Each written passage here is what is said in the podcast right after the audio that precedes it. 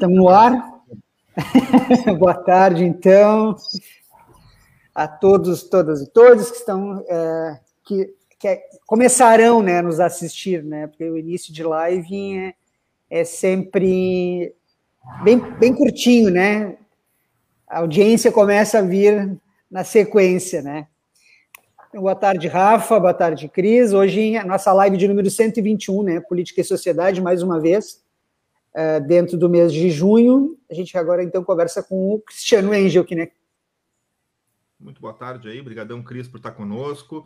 Valeu. Vamos lá, então, mais uma, uma, como o Marcinho disse, mais uma edição do Política e Sociedade. A gente brincava antes do programa, né, que a gente não definiu uma pauta específica para o programa, nem anunciei na chamada mas é porque o Brasil não dá tempo de decidir uma pauta só. Não. Então, nós vamos falar de tudo um pouco aqui, conforme as coisas forem aparecendo, e acho que vai ser bom. Né? Obrigadão aí. Bom dia, boa tarde, Marcinho e Cris. Vamos lá. Boa tarde, Márcio. Boa tarde, Rafa. Boa tarde a Deca, que hoje não pôde estar presente aí por outros compromissos, mas Espero que esteja de alguma forma nos acompanhando, assim como todos, todas e todos que nos acompanham aqui em mais uma, uma live aí do Paralelo. E o Márcio falou 121 lives, é, é uma coisa que nós nunca fizemos, e como o, o Política e Sociedade, né, este quadro ele é bem anterior, a gente não tem esse número, né? De quantos políticos, fiquei curioso aqui, quantos políticos e sociedades nós já temos aí. Eu acho Ou, que eu, eu, eu, devo conseguir descobrir quantas foram upados por YouTube, né? A gente tem ah, é. Um registro lá da rádio, uhum. desde a época que o estúdio era lá no, no outro lado, ainda no fundo. Isso mesmo. Tem, tem programas gravados, mas a totalidade dos programas eu acho muito é. difícil. Muito difícil. É, mas nem, né? Acho que tem tanto trabalho para fazer nesse momento, era só mais né, curiosidade. Não, mas acho interessante, né? Ter esse relatório, seria legal mesmo. Sim. E, então, que muito, muito me honra. E, ontem ainda passava na estrada da Barra e vinha o.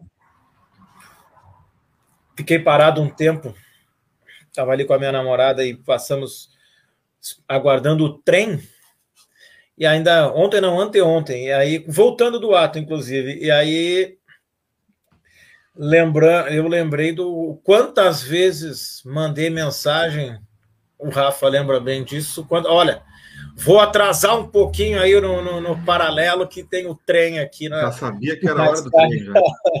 na estrada da Barra que está nos atrasando.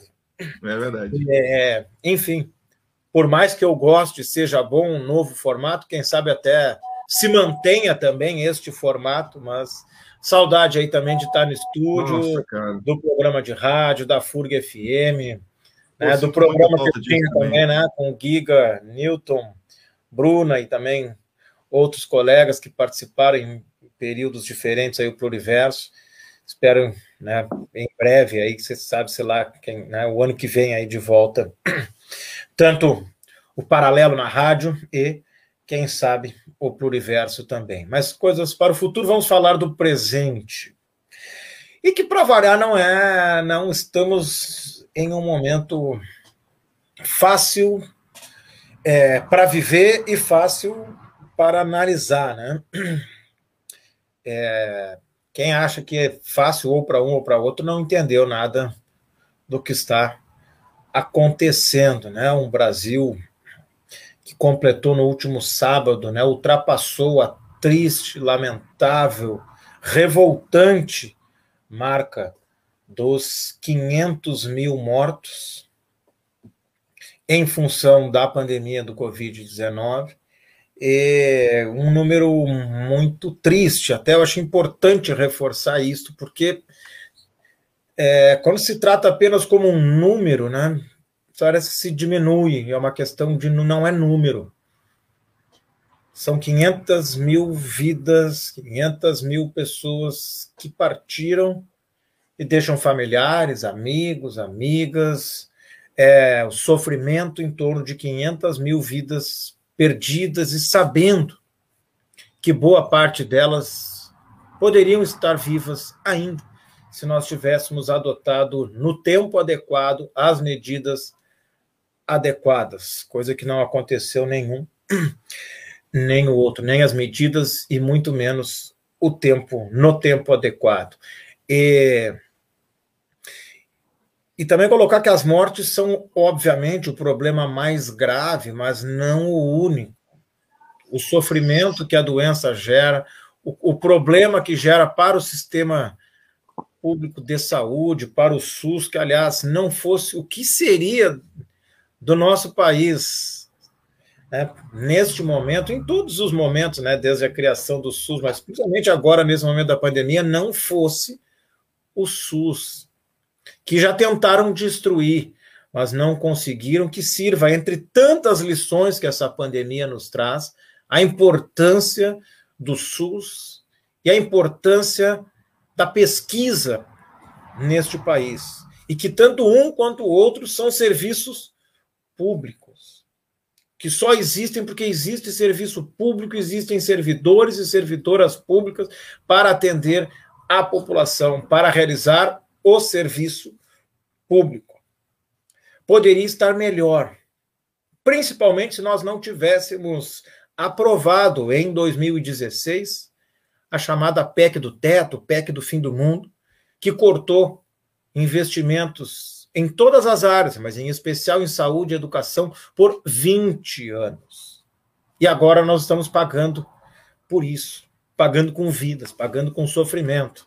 Eu lembro que a época, aliás, eu né, participava ainda como base na, na Profurg, e haviam colegas que publicamente diziam e apostavam que a PEC não iria atingir saúde e educação, sabendo que ia atingir, mas apenas numa, num discurso enganoso, como é de praxe muitas vezes, né? Como é de praxe deste governo, que se baseia na mentira que é assim que o fascismo chega e se mantém no poder. Sabemos o quanto esta PEC de 2016 destruiu o serviço público, já está tentando destruir cada vez mais a saúde e a educação, que se completam com mais uma reforma da Previdência, que se completa com a reforma trabalhista, com mais mentira, de que vai gerar emprego, que vai melhorar o país e está sempre quebrando, quebrando, quebrando. E os grandes. A, a, quem tem dinheiro nesse país não sofre.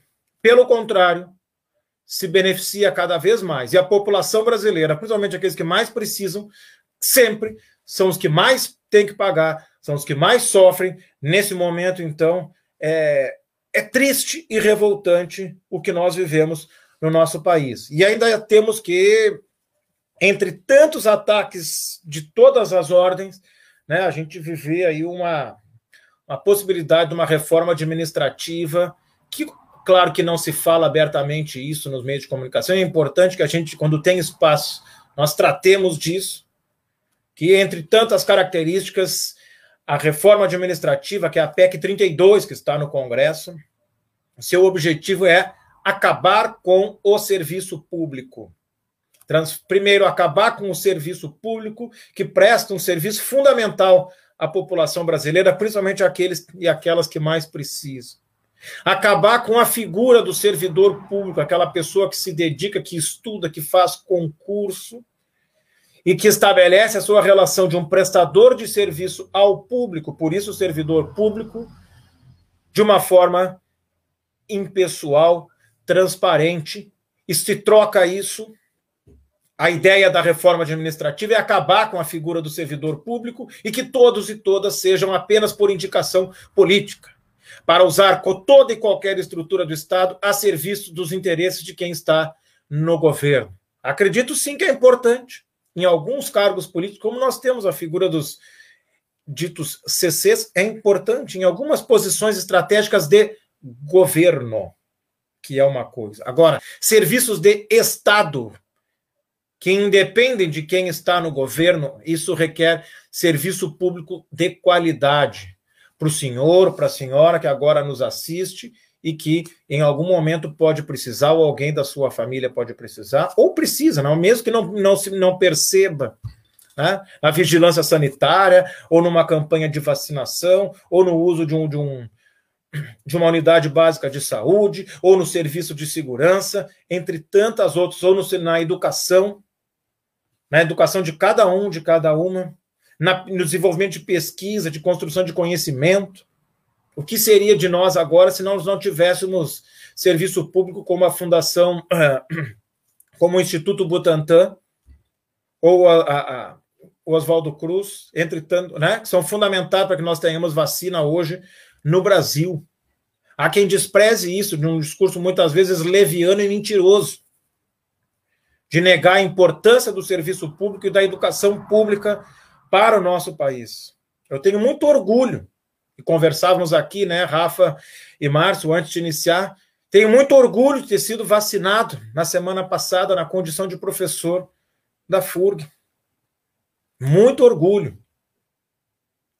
Saber que, e aliás, parabenizo aqui a parceria da universidade com a prefeitura municipal, mas a universidade que, por conta própria, né, tomou a iniciativa, se organizou, seguindo né, o Plano Nacional de Imunização, no momento adequado, vacinou, estava, vacinou toda a comunidade, né, quem trabalha na universidade.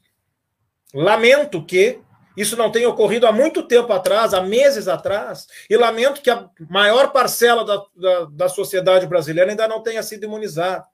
Lamento que estudantes ainda não tenham sido imunizados. Que eu vejo por aí circulando por vezes em redes sociais, comentários aqui, acolá, quem reclame disso. O problema não é quem se vacinou agora e com todo direito, até para que aos poucos a atividade presencial vá sendo retomada na universidade principalmente depois que tivermos a segunda dose, tivermos é, imunizados, que vá se reorganizando as estruturas, os laboratórios, para que, assim que estudantes estiverem também imunizados, a gente possa retomar com toda a força a atividade presencial, que é o que nós sempre quisemos. Sabemos o quanto é precário, é difícil e é duro o trabalho do ensino remoto, como vem ocorrendo né, há mais de um ano na FURG e em todo o país. Ô, Cris. Desculpa, mas só para encerrar, já te passo a palavra. Ensino remoto que aumenta e muito o trabalho de professores e professoras, diferente do que algumas pessoas, alguns políticos se manifestam. Aí um deputado que líder do governo federal falou um tempo atrás que o professor é vagabundo, não quer trabalhar. Isso é um absurdo, é um desrespeito o grau de trabalho e de sofrimento de professores e professoras de todos os níveis desse país pelo trabalho remoto é absurdo. Então, quem faz uma declaração dessas, além de leviano e desrespeitoso, é mentiroso. Marcinho, antes de tu entrar, só quero fazer um parênteses rapidinho. É, só quero adicionar assim, ó, deixar os meus parabéns também para a universidade pela vacinação, não só pela organização, que foi fantástica realmente, da campanha de vacinação da FURG, mas ela atingiu além dos professores, dos técnicos administrativos, tá? em sua totalidade os terceirizados e ampliou para estagiários a vacinação. Rafa, seja, e também os trabalhadores das, das associações também que sim, fazem parte sim. da universidade. Ou a seja, FURG, né, a Profurg e a FURG. Comunidade acadêmica, né, trabalhadores em educação na comunidade acadêmica em sentido amplo, né, realmente passando por todas as camadas do trabalho né, dentro da universidade, e a FURG conseguiu atingir isso. Então, assim, ó, achei fantástica a vacinação na FURG, a universidade está realmente, assim, ó, muito de parabéns por essa, essa ação deles aí. E como o Cris falou, dentro do período, né, junto com os outros trabalhadores da educação, né, esperou o momento certo e fez esse, essa campanha fantástica aí, achei muito legal. Dentro do grupo prioritário, né, do PNI, né, e, e, e é o entendimento da universidade, né, da administração, que todos esses são trabalhadores da educação, né? Exatamente. Ô, Cris, hoje o, o presidente Bolsonaro, ele, além de não se solidarizar com as 500 mil mortes, né, não só se solidarizar, mas fazer algo efetivo realmente para que essa situação uh, mude, né, ele, além de não se solidarizar, ele ainda debochou. Ele, na entrada do Palácio do Planalto, ele fez uma piada, e ele disse assim, ó, quem tiver Covid sabe quem procurar agora. É o doutor William Bonner, falou, pessoal, e a doutora Miriam Leitão, é muito boa também. Ironizou o Bolsonaro, né, ignorando os familiares dos mais 500 mil mortos. E, ele, e ele ainda disse assim, para complementar, né, é, sobre o Lula. É, só fraude, é, só na fraude, o, no, o nove dedo, que nem falar direito sabe, né, ele, é, só na fraude nove dedo volta, disse, arrecadando risos dos apoiadores. Aí continua. Se o Congresso aprovar e promulgar, teremos voto impresso. Não vai ser a canetada de um cidadão como esse aqui, é, e mostra o celular, é, que não vai ter voto impresso. Pode esquecer isso aí, emendou. Atacando o presidente do TSE, né, ele estava se referindo ao ministro Luiz Roberto Barroso, que recentemente cobrou provas de denúncias uh, feitas por Bolsonaro. E aí depois ele continua dizendo, em seguida, né, é, Bolsonaro ironizou os atos do dia 19 de junho, junho, dizendo que vai apoiar o consumo de mortadela. Acho que vou acabar com as manifestações dos petralhas. Como mortadela, pessoal, que faz bem à saúde, ironizou. Vai acabar com as manifestações, entendeu? A jogada? Tudo que eu apoio é contrário. Estou apoiando o consumo de mortadela no Brasil. Além da gente ter né, tudo isso, né, a gente ter essa não manifestação, a, falta de empatia, né, com 500 mil vidas que se foram e quantas milhões de famílias, né, na realidade, a quais essas vítimas pertenciam, né. E além disso tudo, né, ele ainda dá mais essa força nessa né, narrativa de um golpe, né, na realidade, em 2022, caso ele não, ele não se torne uh, vencedor, né, das eleições para presidente novamente.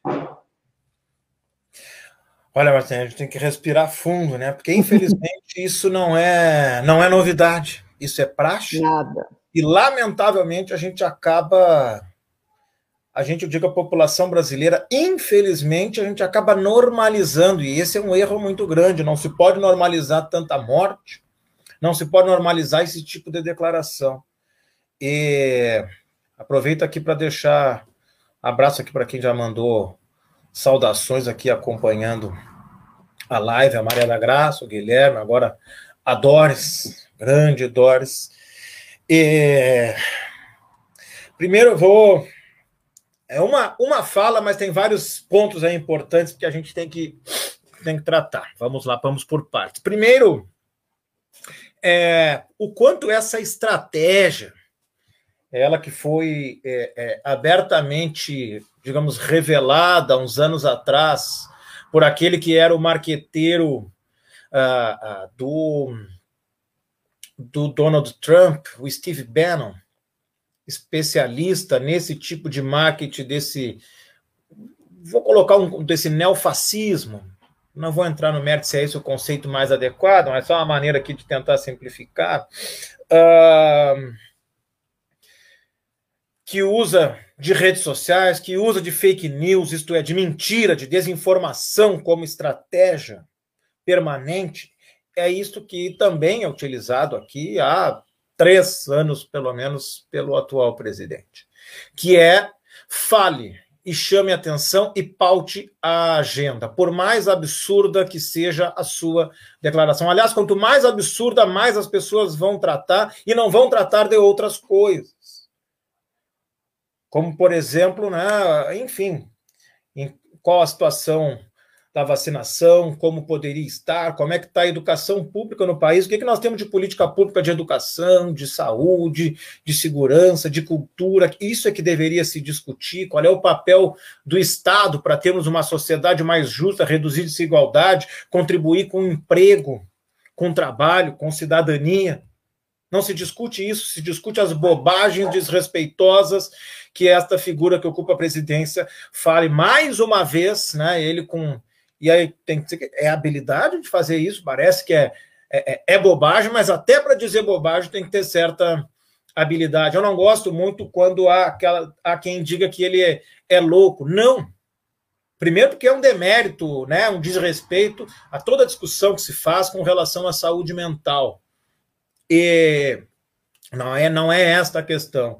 É pensado para fazer com que ele seja é, é, o centro das atenções e sempre acabe se falando nele. A facada funcionou nesse sentido, enfim, inúmeras declarações se dão nesse sentido. Além de ser uma maneira de testar as instituições, o que, que se aceita, o que, que não se aceita, e infelizmente se aceita muito absurdo neste país. Isso é, é lamentável. E aí, o primeiro ponto é que isso é uma estratégia, sempre de ficar pautando a mídia, pautando o que, que nós, que não deixa de ser uma forma de mídia aqui, vamos acabar discutindo. Um outro ponto: o enorme desrespeito pela sociedade que se mobiliza em defesa das vidas, em defesa de vacina e pedindo o fora Bolsonaro, o impeachment urgente. Porque o que nós estamos vivendo nesse país é completamente inadmissível. E olha que eu, aqui nós falamos até agora assim, apenas da questão da pandemia e da vacina, nós não falamos de, de, de milícia, de desvio de dinheiro, enfim, de uma série de outras questões que também são mais do que motivos para o afastamento do presidente. Muito preocupado em fraude, nós temos um governo que tem fraude em todas as áreas, em todas as áreas. Haja vista quem acompanhou a CPI quem está acompanhando a CPI, cada representante do governo que participa, que senta na bancada da CPI, é uma mentira em cima de outra. Ainda vi hoje a informação de que só o ministro Pazuello deu pelo menos 15 informações mentirosas na CPI. É, é lamentável, é lamentável, e isso cai em uma normalidade em que se aceita passivamente. Outra questão é a preocupação constante com o ex-presidente Lula. Isso é uma estratégia. É uma estratégia, porque sabe que o Lula é a figura mais forte para a próxima eleição. Todas as pesquisas mostram isso. O Lula está na frente em todas as pesquisas. E ele sabe que é a grande ameaça. É, é, é sabido, é evidente que a eleição do Bolsonaro só se deu porque, além de ser toda ela feita a partir de, de, de robôs de internet com base na mentira, ela é também, só se deu em um cenário em que o principal candidato. Entrem aí no Google, procurem as pesquisas, quem está nos assistindo, né? Procurem as pesquisas eleitorais né, da, da, de, de três anos atrás. Quem é que liderava com folga todas as pesquisas? O ex-presidente Lula, foi preso e mais do que preso, que é gravíssimo numa sociedade que se diz democrática. Ele foi calado. O Lula não podia dar entrevista. Foi a maneira em como. Então nós não tivemos, e aí foi. É... Faço aqui as palavras do, do, do, professor, filósofo, professor da USP, Vladimir Safato. Diz, em 2018 nós não tivemos eleição. Em 2018, sim, nós tivemos uma grande fraude. E o que o atual presidente, quando ele levanta essas questões do voto impresso, o que ele quer é garantir que ele possa fraudar a eleição. Essa é a grande preocupação dele. Nunca houve na história qualquer problema com urna eletrônica e ele sabe disso. Isso é uma grande mentira jogada e não é para é, desacreditar a urna. É para desacreditar na democracia. Isso é que é grave. Isso não é um ataque à urna eletrônica, é um ataque à democracia. O que, que ele está dizendo com isso? Ou é o resultado que eu quero, ou eu não vou aceitar, ou não vale. Isso é tudo menos democracia. Isso funciona para quem? Funciona para quem, é, é, sem pensar, funciona para quem, né? Como um cavalo, como um burro que fica, né? Que não pode olhar para os lados, que não pode pensar, apenas, né? Na base da chicotada vai andando para frente. É isto. Essas pessoas acreditam cegamente e essa, o, o número dessas pessoas vai diminuindo. E esse desespero vai batendo. É algo que também é gravíssimo. Um governo que governa apenas para quem é, é, é para quem o apoia, que persegue aqueles que pensam diferente, aqueles que se colocam de forma contrária ao seu governo, como já fez e segue fazendo com é, em, em várias áreas, mas principalmente com jornalistas e com professores e professoras neste país. É lamentável. E é lamentável que a gente assista isso passivamente. E quando há alguma possibilidade de reação, se trate no tom de deboche, como o presidente fez nessa declaração que o Márcio acabou de, de citar. Mas também faz parte dessa desse jogo discursivo. Porque se formos ver, se a gente for analisar com mais calma, e tem inúmeros trabalhos que mostram isso, este, aliás, é, é, faz parte do próprio da construção do fascismo historicamente, né? Tem que construir, tem que ter um inimigo, esse populismo de direita fascista. Aliás, a característica do populismo, eu não quero entrar aqui porque já é toda uma discussão conceitual que até eu tenho algumas divergências com o senso comum quando se fala em, em populismo, mas o populismo se caracteriza pela construção de um nós e um eles. O eles construído é o fantasma do comunismo, que aí engloba o PT, o Lula, a esquerda, o movimento LGBTI, é, é o feminismo, e como tudo isso está ameaçando o mundo, se cria uma, uma como é que é o globalismo, se cria um monte de, de, de, mentiras e mentiras e mentiras, um falso inimigo, que é isso que sustenta. Por isso que é, é, é, o presidente precisa isto. Sempre está dizendo que a gente tem que sair do comunismo, não sei como é que a gente vai sair de algo que nós nunca entramos. Isso é algo. Mas funciona discursivamente, funciona discursivamente. E há pessoas que seguem isso cegamente né? Só parar e pensar um pouquinho, juntar o CRE com o LE, que vai ver que não faz nenhum sentido. Mas é, discursivamente funciona. E me espanta quando mais uma vez ele ataca jornalistas, e aqui eu não tenho nenhum apreço pelo William Bonner e pela Miriam Leitão.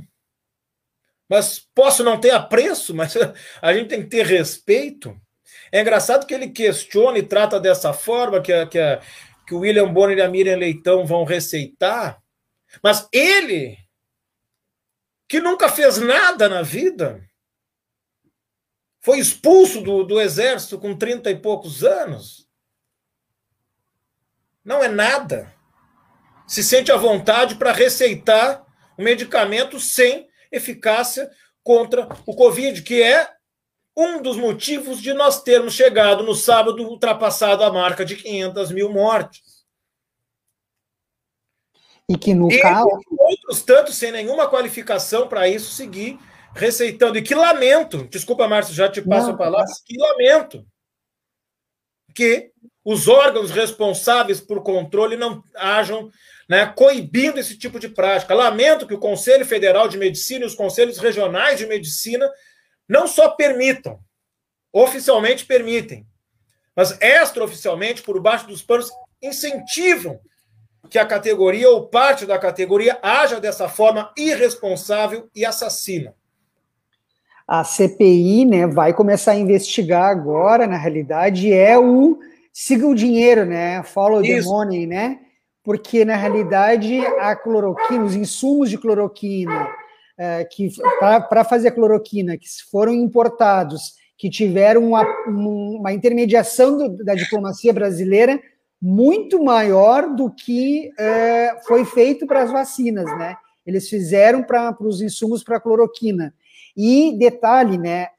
Alguns poucos laboratórios foram beneficiados com essa, com essa uh, atividade, né? Com essas um, essas conversas essas, que a diplomacia eh, brasileira fez com essa com a, com a China, enfim, com outros países que mandaram os insumos. E né, agora a gente vai a gente quer saber, né, quem é que ganhou dinheiro com isso, né?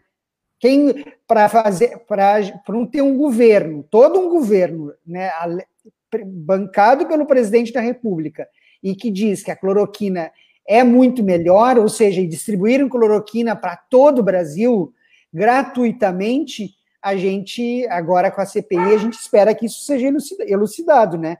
porque a gente não tem dúvida nenhuma de que algo tem nisso. A gente não tem certeza o que é, né? A gente diria que desconfiaria, né? Mas alguma coisa tem. Eu acho que a CPI tem, acho que vai começar a seguir esse, tem feito esse, esse trabalho e espero que chegue em alguma conclusão, né? O que é ainda mais grave, né, Márcio?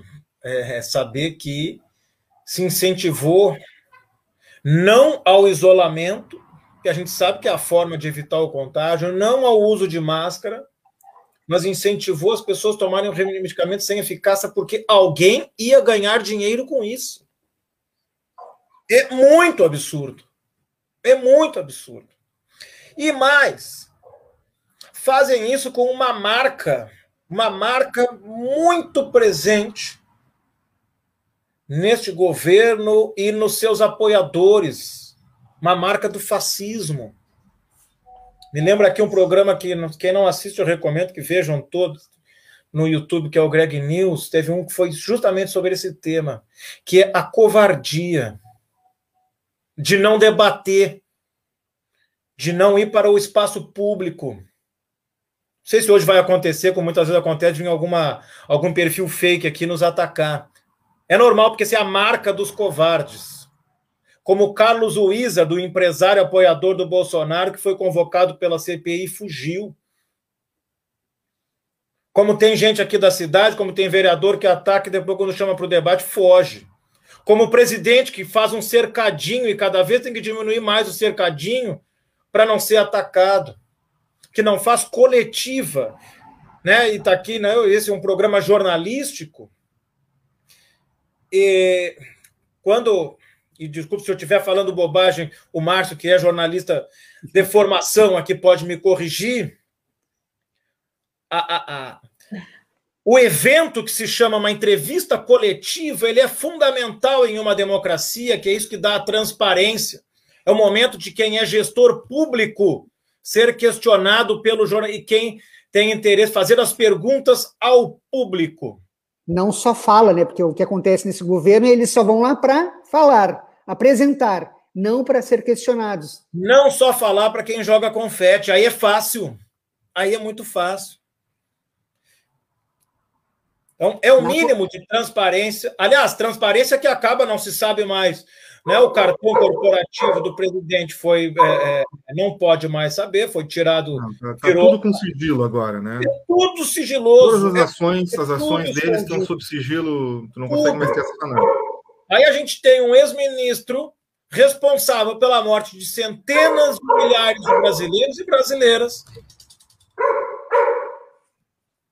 Aí ele sai do ministério, diz um caminhão de mentiras na CPI, depois vai num palanque, todo mundo sem máscara no Rio de Janeiro, para defender o presidente, algo que não é permitido, afinal de contas, quem é as Forças Armadas, elas representam o Estado brasileiro e não estão para defender governos ou partidos, algo que é altamente condenável. O processo é engavetado e é colocado em sigilo por 100 anos. Assim é fácil dizer que não tem corrupção e que não tem problema, é só jogar para baixo do tapete. Quando aqueles e aquelas que dizem que na ditadura não tinha corrupção, é isso. É fácil dizer que não tem quando eu escondo, quando eu não deixo investigar, ou quando a delegada da Polícia Federal responsável por investigar os movimentos antidemocráticos no Brasil, mas principalmente em Brasília, quando a delegada é afastada ou quando o delegado da Polícia Federal, aliás, bolsonarista, quem assistiu a sua entrevista no Roda Viva percebeu, quando ele investigou e questionou como que o Ministério do Meio Ambiente estava liberando uma carga, maior carga já apreendida de madeira ilegal, e o Ministério da, do Meio Ambiente estava liberando para favorecer desmatamento em níveis recordes, esse delegado foi afastado. Então, assim, é fácil dizer que não tem corrupção. É, quando tu reprime, né, os, os, os organismos, né, que vão fazer essa investigação, é, é fácil, aí tu diz, não teve, né? Exato. Cris, a, a, a Tânia Ungarato ali ainda, confira, ainda colocou ali, mais de 80 intervenções para tratar da cloroquina e mais de 100 e-mails recusados para tratar da vacina, né? E, Cris, e no dia 19 a gente teve as manifestações, né, uh, que foram muito maiores, né, do que as do dia 30 de maio, né? Eu acho que tem, talvez essa seja a, a realidade que a gente vai perceber, né, porque as pessoas, o desemprego, o PIB cresceu, a gente, eu, é, eu não sou economista, né, e, mas a gente, eu fico às vezes, é, porque a retórica é essa, né, Estamos melhorando porque o PIB está crescendo, mas é claro que ele está crescendo, né? Em níveis que nós que ele chegou, né? Que tivemos que foi que era negativo, ele só pode ter crescido, mas a gente tem uma inflação que já está chegando na casa dos dois dígitos. A gente esse ano vai passar de 10% de inflação. A carne de segunda, né, que custava 10 reais o quilo há dois anos atrás, Está custando Cara, 30 reais. Não, eu fui, é a carne mais acessível, né? Grande. Estava mais de 40 o guisado de segunda no açougue, estava 50 o guisado de primeira. É, então. Ah, é isso. Tá, e a gente vai vendo isso, né? Então, é o desemprego, é o preço dos alimentos em disparada. O preço do óleo de soja, o Brasil é um dos países, nós somos exportadores de soja, né? Mas é claro, todo mundo agora com o dólar na altura, no valor que está, ele tem muito mais interesse de exportar a soja, né, do que fazer a, produ a produção interna. Hum. Então a gente tem aí uma combinação que está aí, desemprego, né, falta de investimento na educação, uh, a inflação atingindo esses números, né, de vamos chegar a dois dígitos, as 500 mil mortes, né, no mínimo, né, na realidade registrados, porque a subnotificação a gente todos os pesquisadores dizem né, que os números são muito maiores do que isso, né? E a gente teve aí o 19 de junho muito maior, né? A gente teve uh, mais de 100 cidades no Brasil uh, fazendo manifestações, todas as capitais, com números expressivos, né, de manifestantes. eu percebi, assim, fazendo uma, uma outra leitura também, o apoio dos veículos de comunicação a essas manifestações que no dia 30 de maio a gente não teve, né? Foram aconteceram no sábado, foram ser notícia na segunda-feira, no domingo de noite, na segunda-feira. Nessa não, a gente eu, eu acompanhei é, durante o dia a programação de alguns veículos de comunicação e quase todos né, colocavam é, intervenções, comentando. E para o meu espanto, na realidade, né, é, é, eu achei uma cobertura no mínimo razoável, comparando, fazendo comparações, né? Não estou aqui dizendo que a, que, as, que, as, que a cobertura foi satisfatória, mas ela foi, no mínimo, razoável comparando com outras manifestações que nunca teve repercussão, uhum. né? A gente nunca vê. Inclusive, comentaristas, né, falando do, do perfil dos, de quem foi para a rua, né, chamado pelos movimentos sociais, movimento de negros, mulheres, é, não citavam muito partidos políticos, não sei se era se foi uma estratégia dos foi estratégico né, dos veículos de comunicação, mas enfim queria que tu comentasse um pouquinho sobre isso também. Uhum. Bueno, tem uma série de, de, questões aí, mas podemos começar por aí. Uh, também me chamou a atenção, né, lembrando aí que as manifestações do dia 29 de maio elas foram escondidas pelos grandes meios de comunicação, que por pressão das redes sociais acabaram, como o Márcio falou, dias depois noticiando, mas que se deram conta depois. Ficou feio esconder tantas manifestações em todo o Brasil. E dessa vez foi diferente. Agora, se por um lado é importante que o Brasil saiba, né, que não se esconda tantas manifestações contra o atual governo, é, dois pontos que eu quero destacar. Primeiro, sim, essas manifestações elas são a princípio organizadas, chamadas por sindicatos, associações, movimentos sociais e partidos políticos. Mas contam com a presença de milhares de pessoas que não têm qualquer relação com partidos, com associações, o que não tem problema nenhum o que me preocupa são manifestações quando quem organiza está escondido, quando não se sabe quem está financiando. Quando tem grupo de empresário escondido pagando para os outros se manifestarem, como aconteceu em outros momentos da nossa história. Ou a ideia de que existe um movimento neutro e movimento não neutro. Aliás, não existe neutralidade. Ou um movimento não ideológico. Isso é uma grande mentira. Espero, e por que, que eu estou falando isso? Porque espero que não seja esta a estratégia dos grandes meios de comunicação, como fizeram lá em 2013. Se lembrarem aqui, aliás, há exatos oito anos atrás, em junho de 2013, quando inicialmente, quando não era, quando as manifestações das famílias não, não, não é por apenas uh, uh, 20 centavos, que então os grandes, os grandes meios de comunicação primeiro esconderam. E depois, quando eles viram que não tinha como esconder, começaram a direcionar para o seu interesse, para a sua. E aquele movimento é, é, é manipulado, não sei se essa palavra é mais, mais, mais adequada, por setores da direita. Muito importante que se, tenha, se esteja muito atento nesse momento, para que essas mobilizações tão importantes em defesa, sobretudo, da vida, ela não seja, de alguma forma, é, é, perca o seu rumo aí, seja manipulada, controlada, saindo das suas finalidades, dos seus fins e dos seus princípios. E se tem bandeira de partido, não tem problema nenhum. Ou a gente vai mudar a realidade sem partido político, sem a participação daqueles e aquelas que sempre lutaram pelos trabalhadores, pelas trabalhadoras, pelos estudantes, pelas mulheres, pela população LGBTI,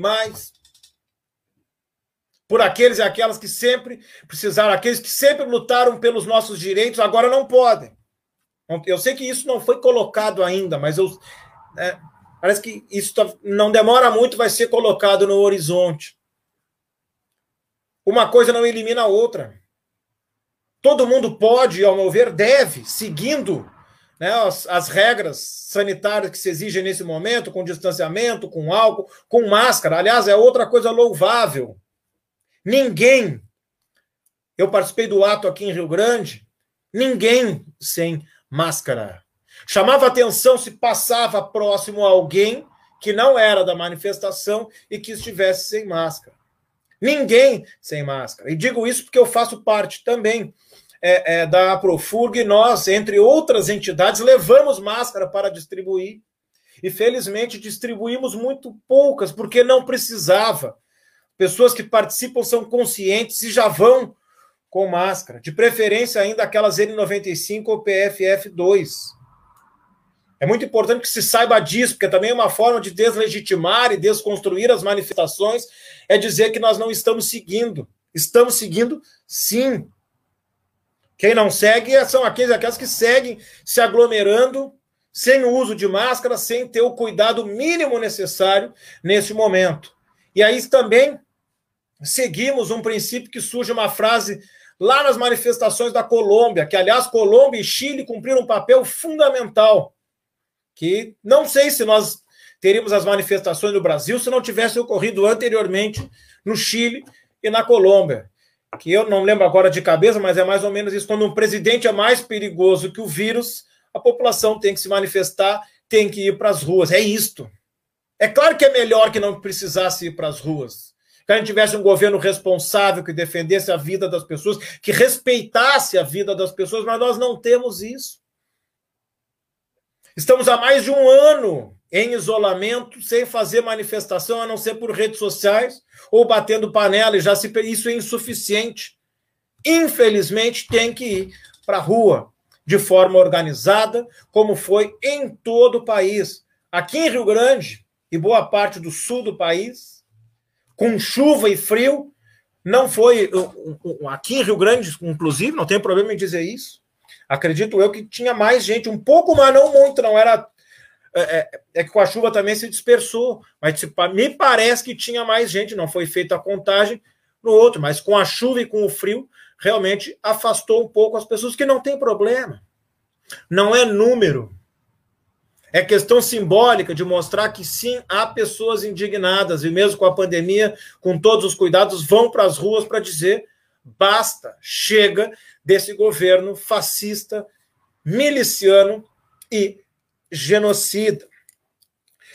Se vermos, por exemplo, imagem, Porto Alegre tinha mais de 50 mil pessoas.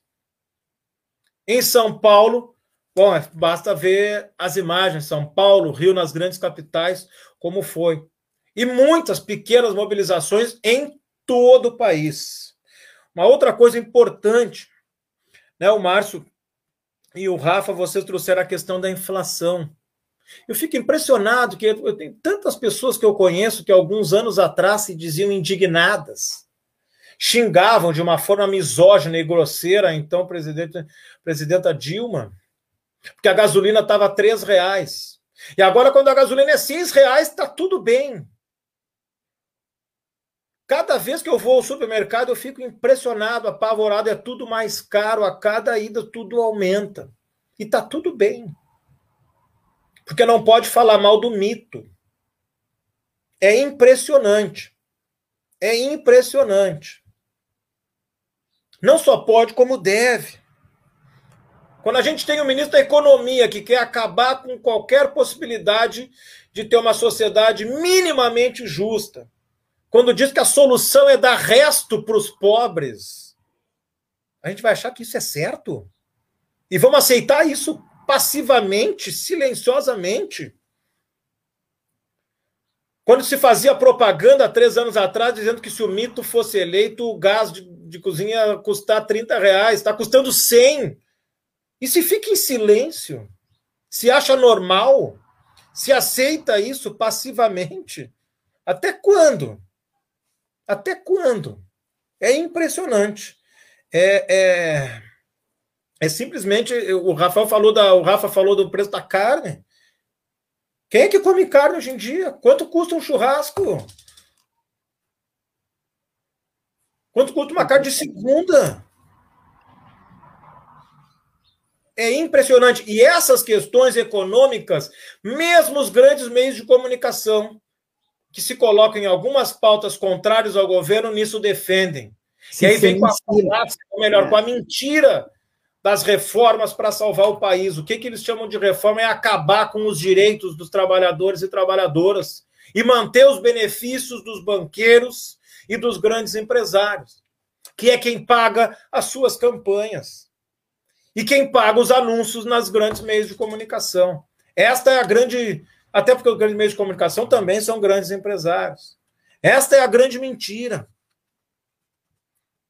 Então é preciso sim que a gente se atente para o que está acontecendo em nosso país. E não aceite isso calado, não aceite isso passivamente. Não dá mais para aceitar passivamente. Não dá.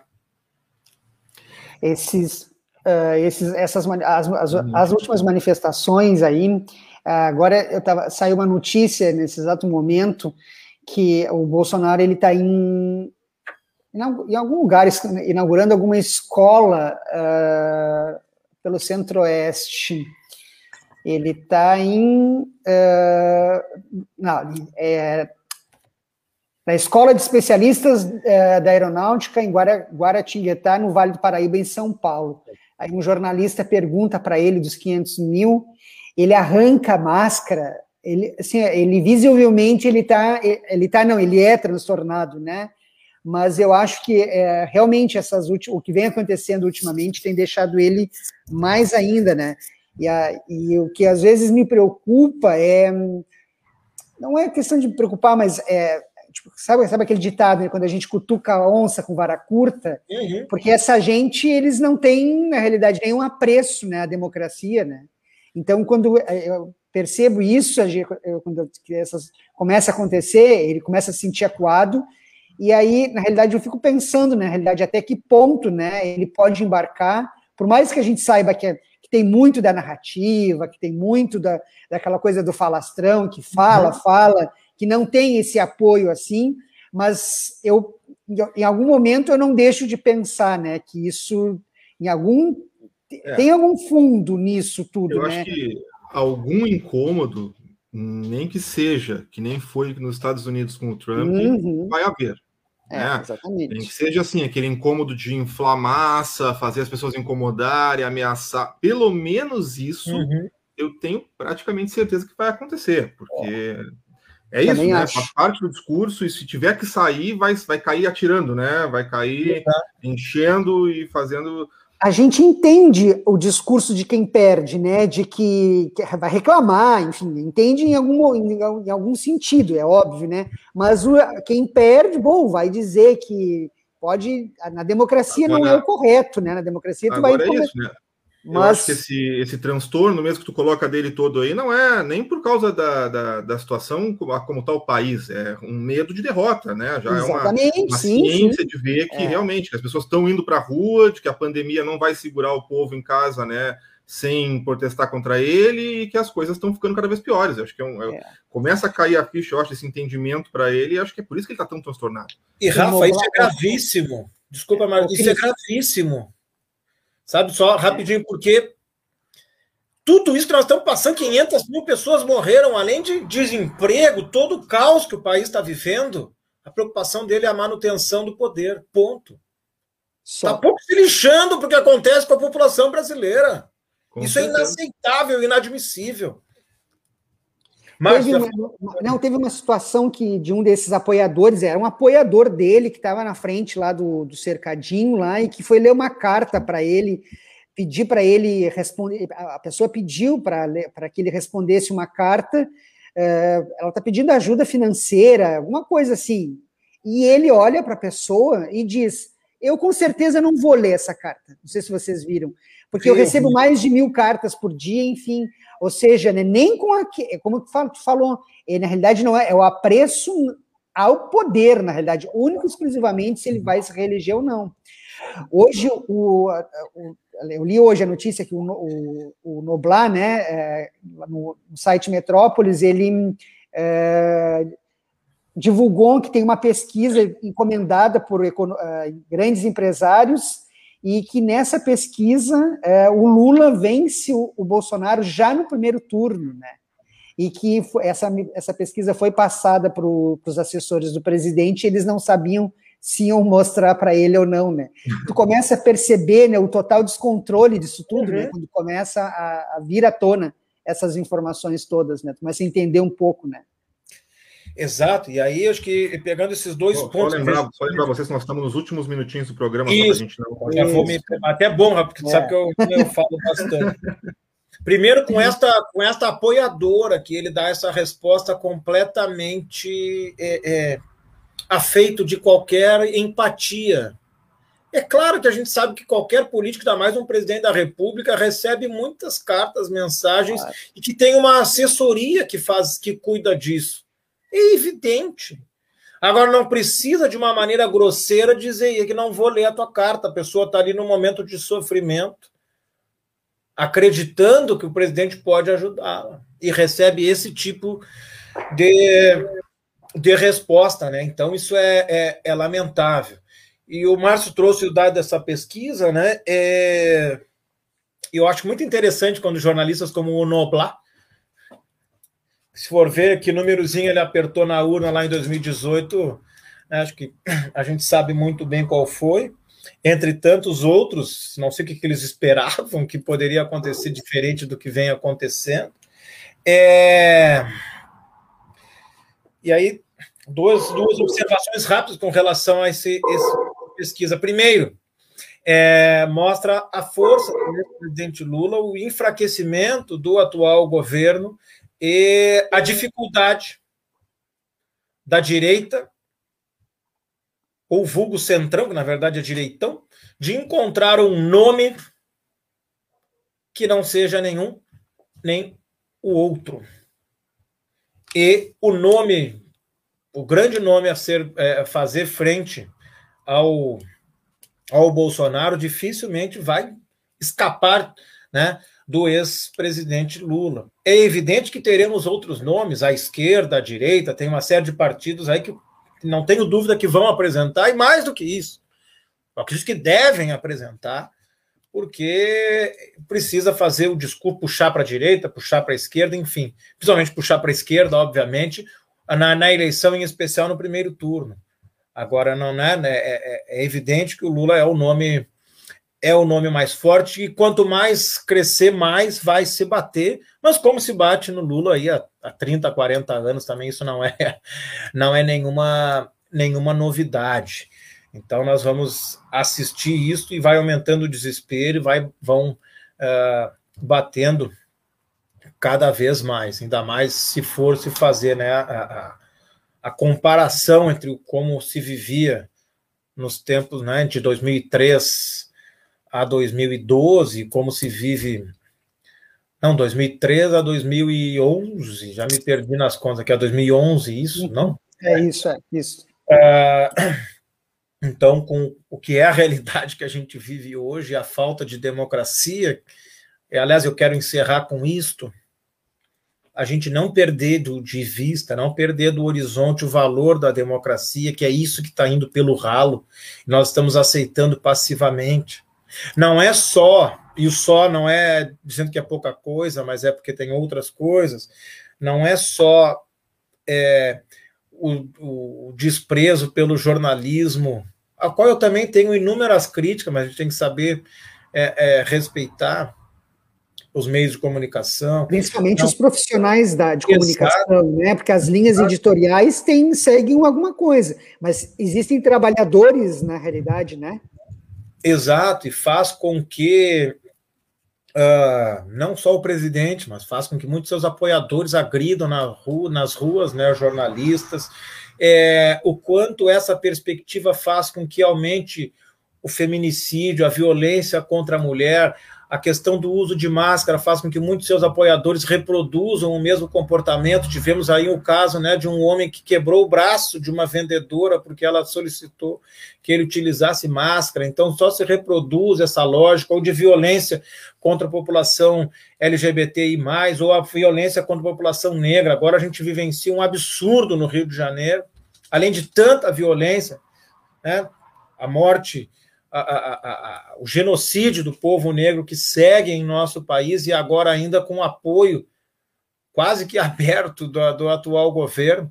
Tivemos aí um, a polêmica da, da, da, questão da bicicleta lá no Rio de Janeiro, daquele casal que acusou um rapaz negro de ter roubado a bicicleta deles quando não era verdade. E agora, por incrível que pareça, quem está sendo investigado é o, o rapaz negro que foi né, erroneamente acusado agora estão se colocando em suspeita de quem ele comprou a bicicleta. Então, como é, é, é um combate a este fascismo, a essa visão triste, cinza da realidade, mas é o combate ao racismo, é o combate ao machismo, à homofobia, entre tantas outras coisas, ao, ao, ao desprezo. A fala do Guedes ela é muito simbólica e mostra o, o, o desprezo a, a, as camadas mais pobres da sociedade.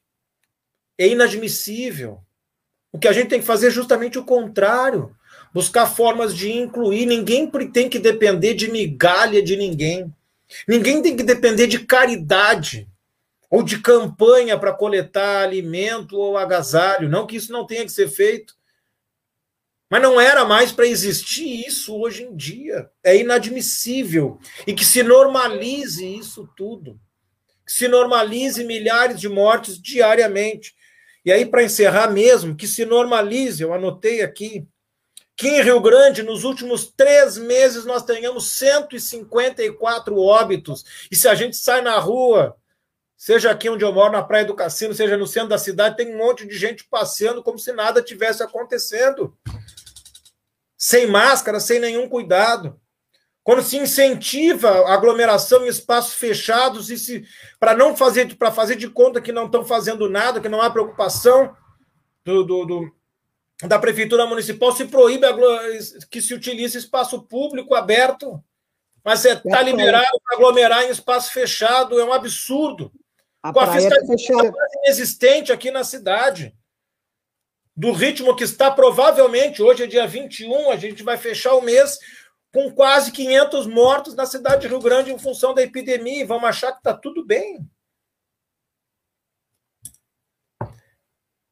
Com os, o, o, o centro diretor dos dirigentes lojistas e outros setores achando que tem que abrir tudo e que está tudo normal, que o importante é ganhar dinheiro. É assim que nós vamos seguir. Essa culpa, no mínimo, no mínimo, dessas 500 mil mortes, ela tem que ser compartilhada com muitas outras pessoas, né? Ela é do presidente, ah, é, mas ela é compartilhada com muitas outras ah, pessoas. Ah, é. Algumas devem estar nos assistindo, inclusive nos xingando, mas paciência. É. Paciência. É, utilizando, e aí sim, eu já disse que ia encerrar várias vezes, agora vou encerrar mesmo com uma frase do, do, do Ailton Krenak, né, o líder indígena, que nós temos que ser radicalmente vivos, lutar pela vida para estarmos vivos, e é isto. Seguir firme na luta pela vida. Claro que a questão é mais complexa, é o que ele vai chamar de radicalidade, mas aí fica para um próximo, próximo para um próximo Política e Sociedade. Então, tá, Cris. Brigadão, né, Rafa? São 14 horas e 36 Sim, minutos obrigado. do dia 21 de junho. E a gente hoje não leu, né, Rafa, as, as condições meteorológicas aqui da cidade, que a DECA sempre faz para a gente.